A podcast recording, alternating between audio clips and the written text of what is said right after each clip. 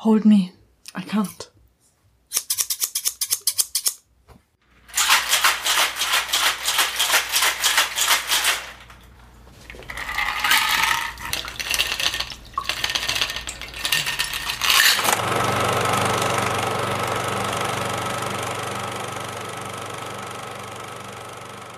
Na dann auf Edward Scissorhands. Cheers. Der Beginn von Tim Burtons Obsession mit Johnny Depp. Auf jeden Fall. Und meiner. auch meiner.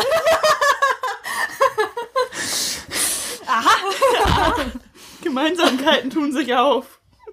Ja, wir haben gerade so hart übersteuert. Ich glaube auch. Okay, ähm, ja, doch auf jeden Fall. Ähm, und dazu trinken wir einen White Glöck. White Glöck. White Glöck. Woher kommt eigentlich der Name Glöck?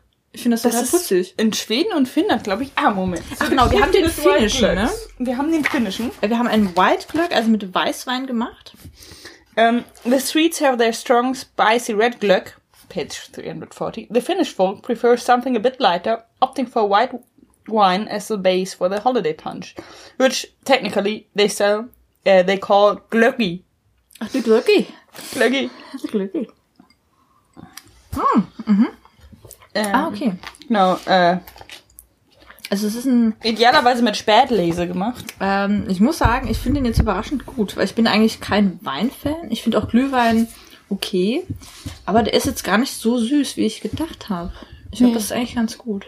Ich glaube, es ist gut, dass wir nicht eben auf ein äh, Spätlese gegangen sind. Ich glaube, das wäre zu süß geworden. Ja, für uns auf jeden Fall, ja. Ja. Aber mit so einem Riesling oder so kann ich mir das schon vorstellen.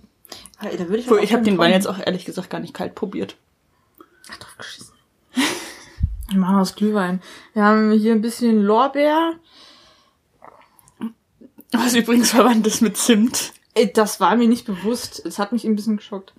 Ähm, Lorbeer, Gewürznelken, Zitronenschale. Zitronenschale, äh, das war's eigentlich schon. Wir haben eine Prise Zimt Ach, Zucker. vergessen. Zucker, ja. Zucker. Genau, Prise Zimt können wir noch reinmachen. Zucker haben wir aber auch nicht so viel genommen. Ja. Und, Brandy. Brandy, genau. Brandy. Genau. Und das dann schön warm gemacht und es ist wirklich recht köstlich. Ja. Recht köstlich. Meine floatet aber auch nicht mehr. Also normalerweise sollen diese Zitronenscheiben dann floaten, aber die liegen Ich bei glaube, mir die am sollen Grund. nicht floaten. Ich dachte, wir floaten die. Ach so. Das war nicht, es steht im Rezept nichts von floaten. Ach so, also es ist okay, dass die da unten am Nee, Boden nee, so ein bisschen also die wollten die hin- auch auf den Rand stecken. Ach so. Aber am Boden geben sie mehr Aroma, finde ich. Ja. Also weil meine liegen da so ein bisschen deprimierend rum. Ja, meine Okay. haben sich gerade Oh, gefunden. Wo wir bei deprimierenden Sachen sind. Edward Scissorhands. Äh, wer mich kennt, weiß, dass ich ein Riesenfan des frühen Burtons bin. Für mich hat's ein bisschen ab Corpse Bride, den fand ich noch in Ordnung. Ähm, ab dann sowas, Alice in Alice in Wonderland hat's für mich vollkommen aufgehört. Die frühen liebe ich aber eigentlich abgöttisch. Und auch den hier, der ist von 1990, kam im Dezember raus, was ja auch irgendwie passt. Regie eben von Tim Burton. Das Screenplay von Caroline Thompson, die auch das Screenplay zu Night Nightmare Before Christmas und The Secret Garden der Verfilmung gemacht hat. Ach, ja, Der Kreis schließt sich. der Kreis schließt sich aber sowas von. Äh, und die Kamera, ich habe es vergessen, seinen Namen aufzuschreiben, aber er hat auch in dem, wie ich finde, extrem unterschätzten Burton-Film Ed Wood von 94 Oh, der ist mitgemacht. super. Ich finde den großartig. Der ist, ich finde den mega gut. Äh, 92 Batman Returns, den ich auch sehr gerne mag. Ich mag den Batman von Burton auch sehr gerne, weil er eben auch dieses Gothic-Ding ein bisschen drin Batman hat. Special. Auf jeden Fall, bin, da bin ich sowieso dabei. Und dann auch äh, Matilda und sowas äh, die Kamera gemacht hat. Also auch da ein Bekannter, der eben auch in diese bisschen weirdere Ecke gegangen ist.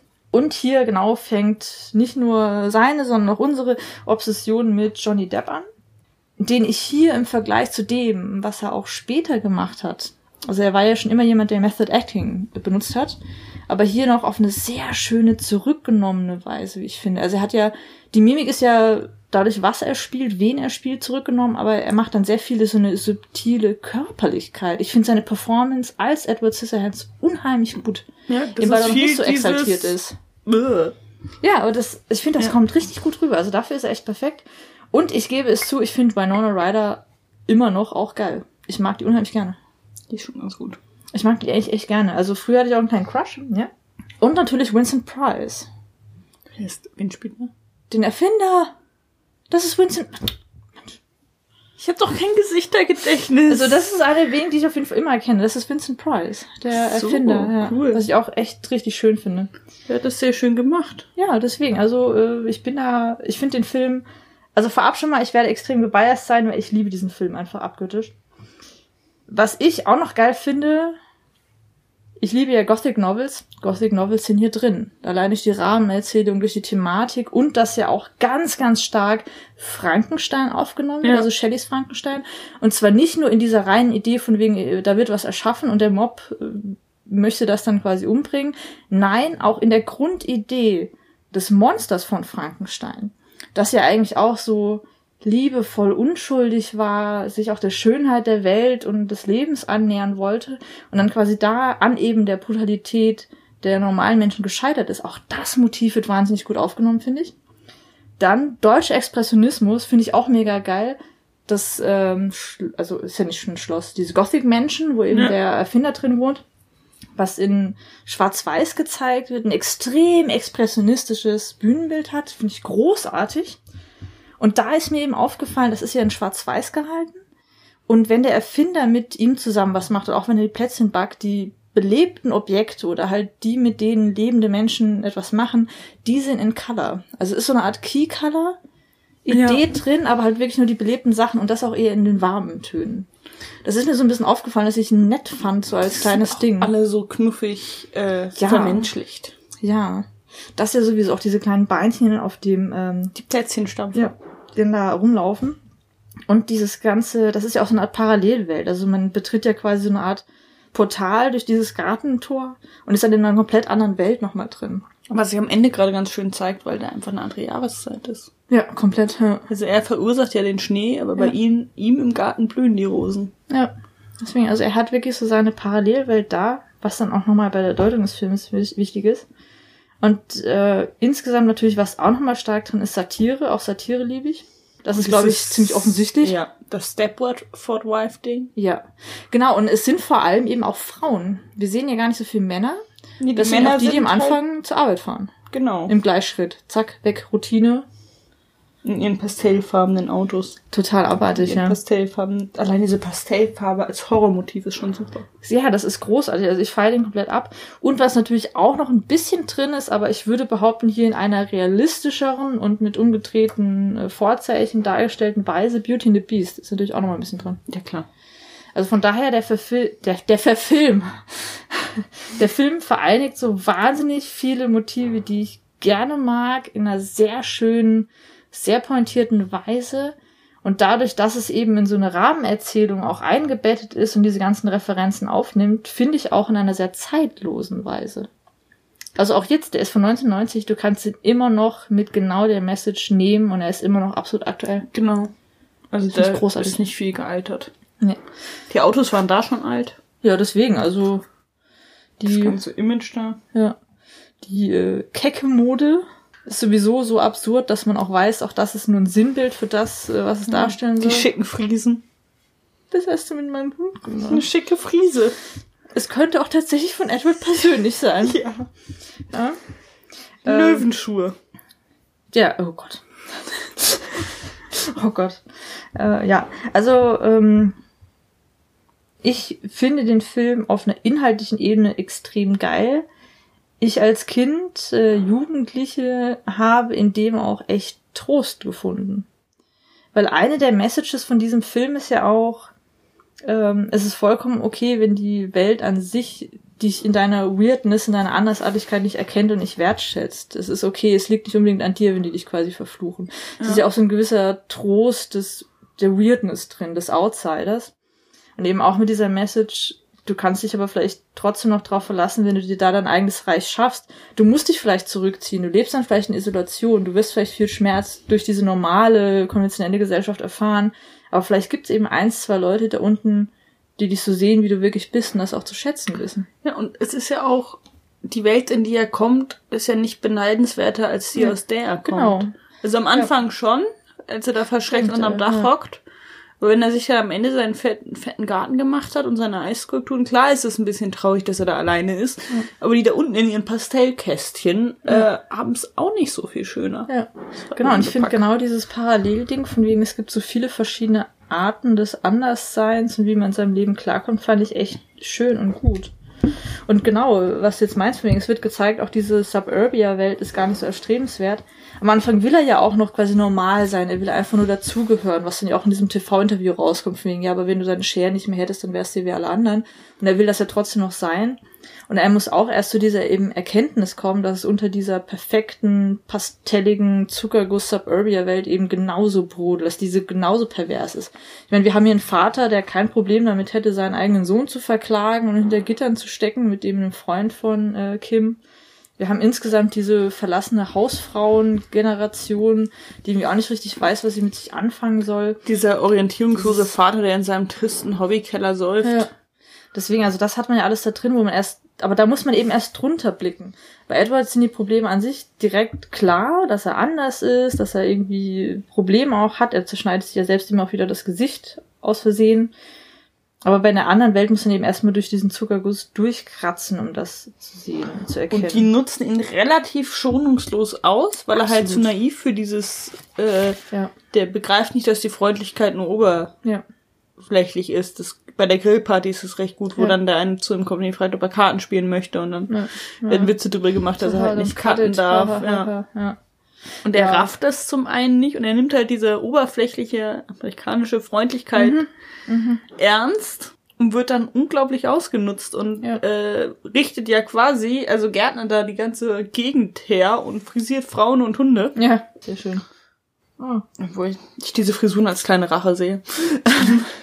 die waren sehr, sehr keck, die waren sehr frisch.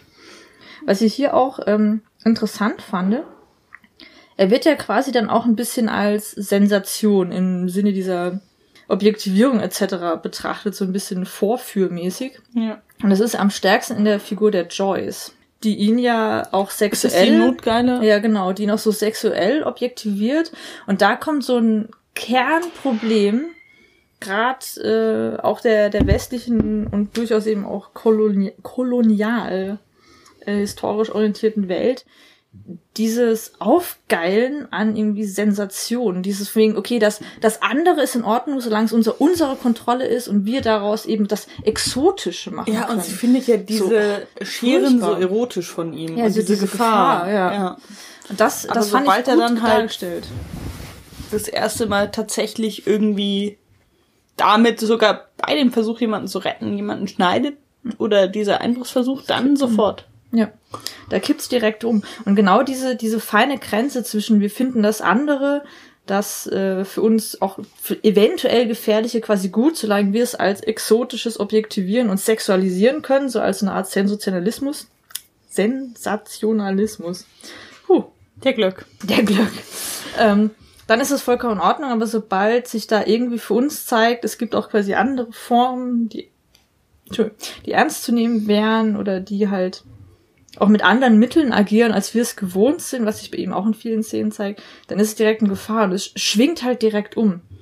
So diesen Umgang mit anderen, äh, es ist religiöser Fanatismus, dieses komische Erotisieren oder halt dieses Helfersyndrom, wir müssen aus dir jetzt doch zwanghaft was Normales machen. Und auch wie die Familie ihn aufnimmt. Also das ist ja, von der Mutter, die ihn mitnimmt, äh, uninformiertes, gut gemeintes Wohltätertum. Also die Ja. meint es ja wirklich gut und die Ja. nimmt ihn ja auch wirklich Ja. auf.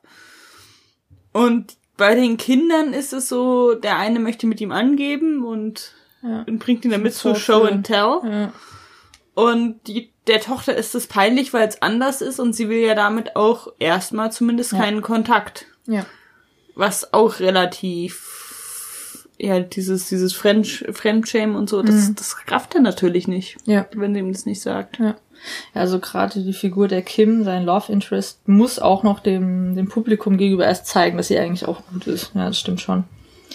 Ähm, was ich hier recht sprechend finde, ist das erste Dinner, was er dann mit der Familie hat, wo man dann diesen Kontrast sieht, er mit den großen Scheren, der quasi versucht, sowas wie Gabel und Messer zu bedienen, was für ihn natürlich überhaupt gar keinen Sinn macht. Also er hat Ja. eigentlich perfekte Werkzeuge für sowas. wird aber gezwungen, mit den Werkzeugen, die halt gesellschaftlich akzeptiert sind, zu arbeiten, mit den Mitteln, um mal mit Parson das Ganze zu sagen, Parsons. Und kommt damit natürlich nicht klar. Also er ist quasi durch seine Andersartigkeit zum Scheitern verurteilt. Und was ich da aber gut finde, dann der Kontrast rein, wenn man dann die Familie aus seiner Perspektive sieht. Die Scheren ragen immer so ins Bild hinein, immer als quasi diese Bedrohung von außen, dieses Kratzen dann eben dieser suburbia Oberfläche. Und die selbst haben sich ja auch ihren Käfig gebaut, der sie dann erst in diese, äh, in diese Ecke drängt.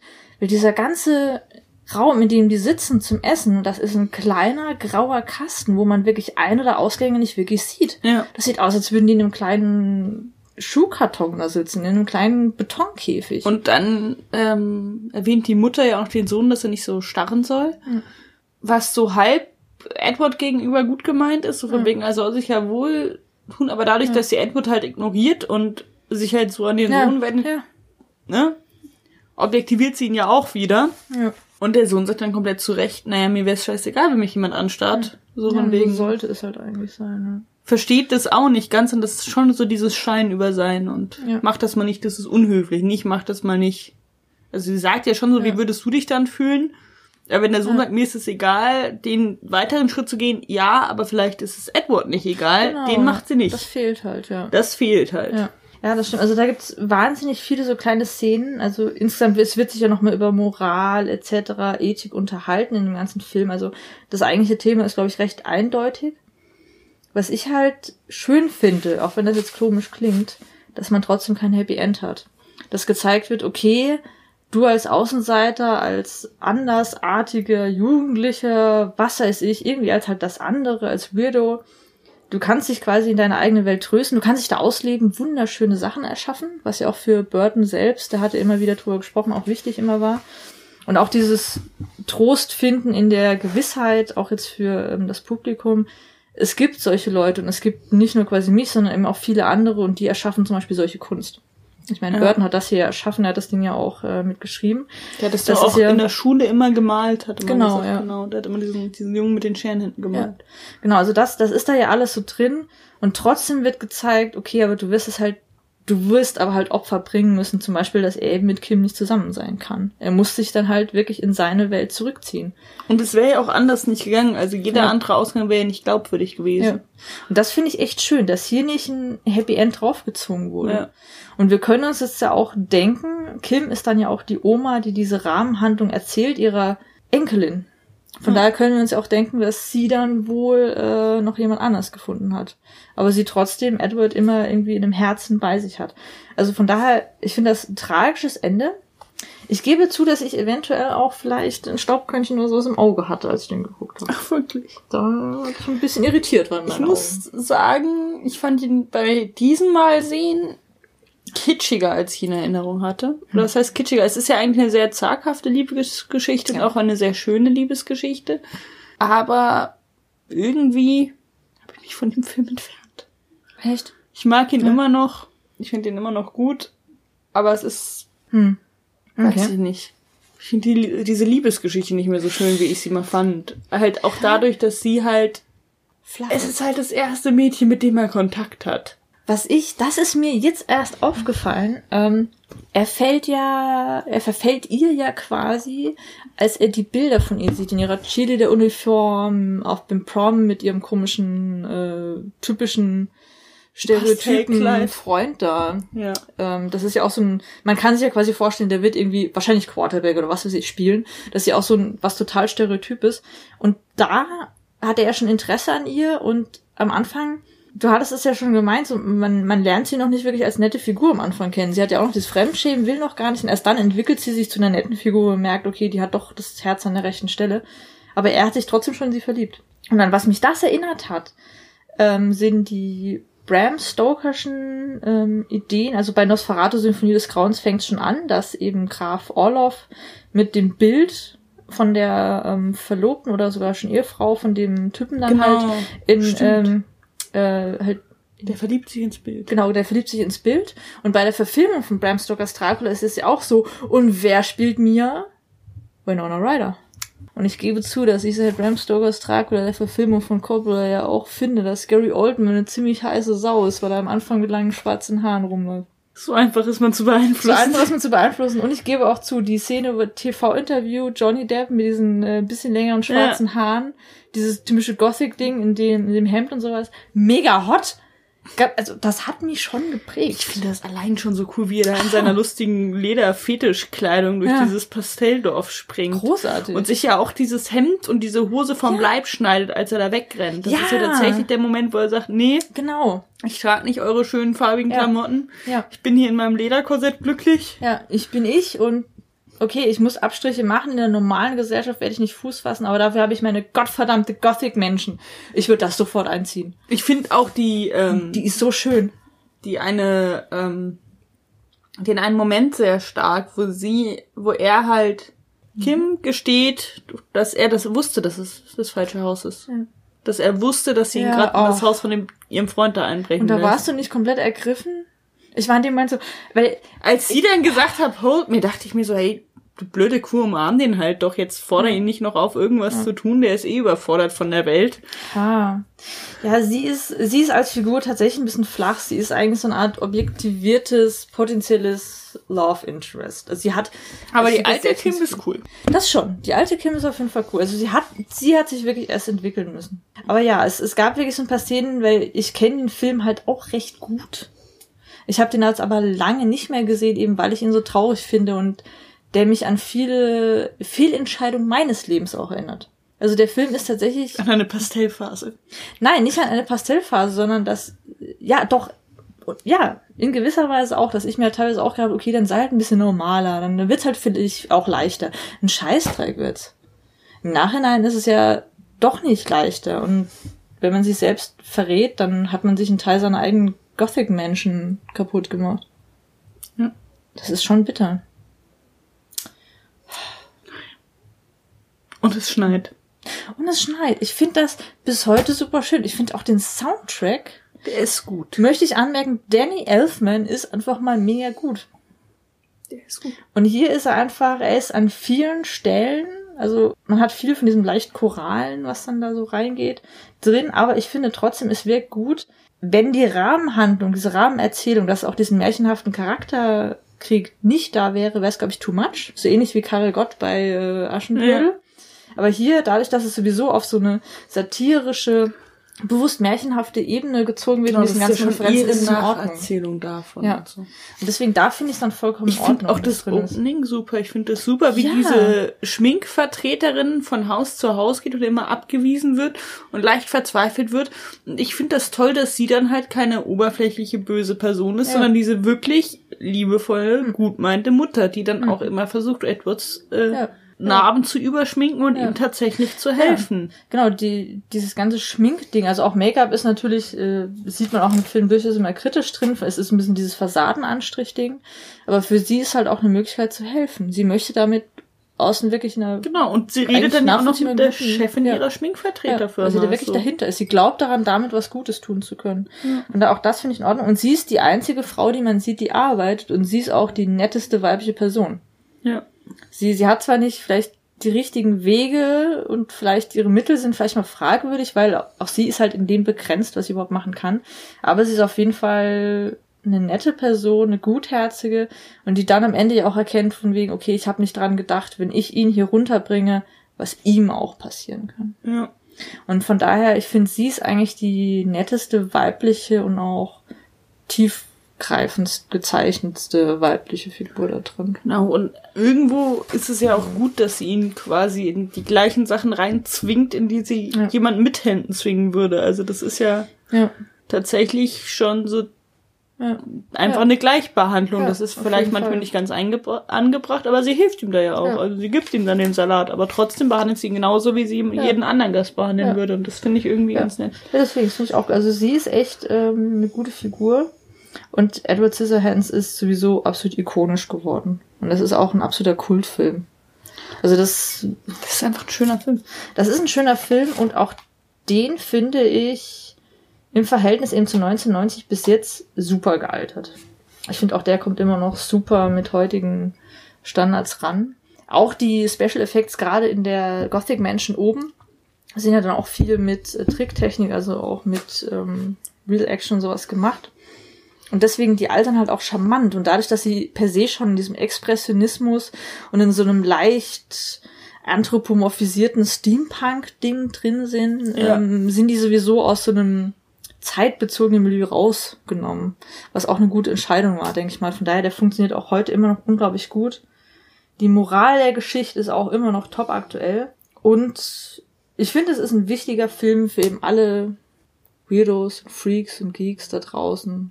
Weil er doch auch, auch wenn er tragisch endet, auf der einen Ebene der Liebesgeschichte, auf der anderen eben auch zeigt, wir können uns eine eigene Welt erschaffen und verdammt erfolgreich damit sein. Tim Burton ist verdammt reich. Ja. Das ist ein reicher Sack. Tja. Das ist ein Und der Sack. kann, wie, wie hieß es so schön gesagt, äh, Tim Burton macht immer Filme, die nur Tim Burton gut findet. Und vielleicht Ja. zufällig noch ein paar andere Leute, aber ich Ja. glaube, bei jedem Tim Burton-Film ist die Person, die diese Geschichte selbst am coolsten findet, immer Tim Burton. Das ist ein, Ja. eine Art des, ähm, wie ist es, wenn man verrückt und reich ist? Dann heißt Exzentrisch.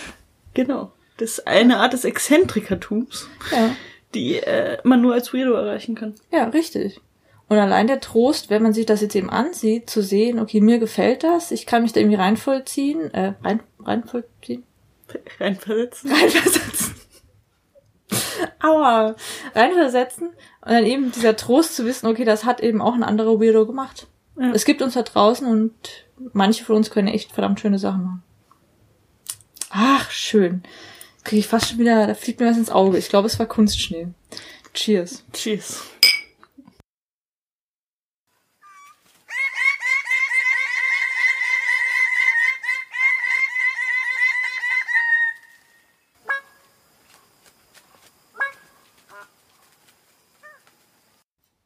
Hold me. I can't.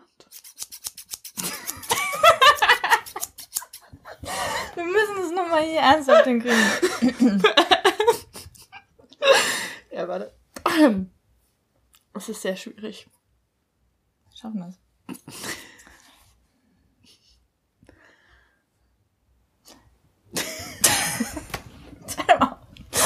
Nee, das nicht. Komm, wir nehmen mal einen Schluck Alkohol. Es hilft immer. Vor allem, wenn man doof rumkichert.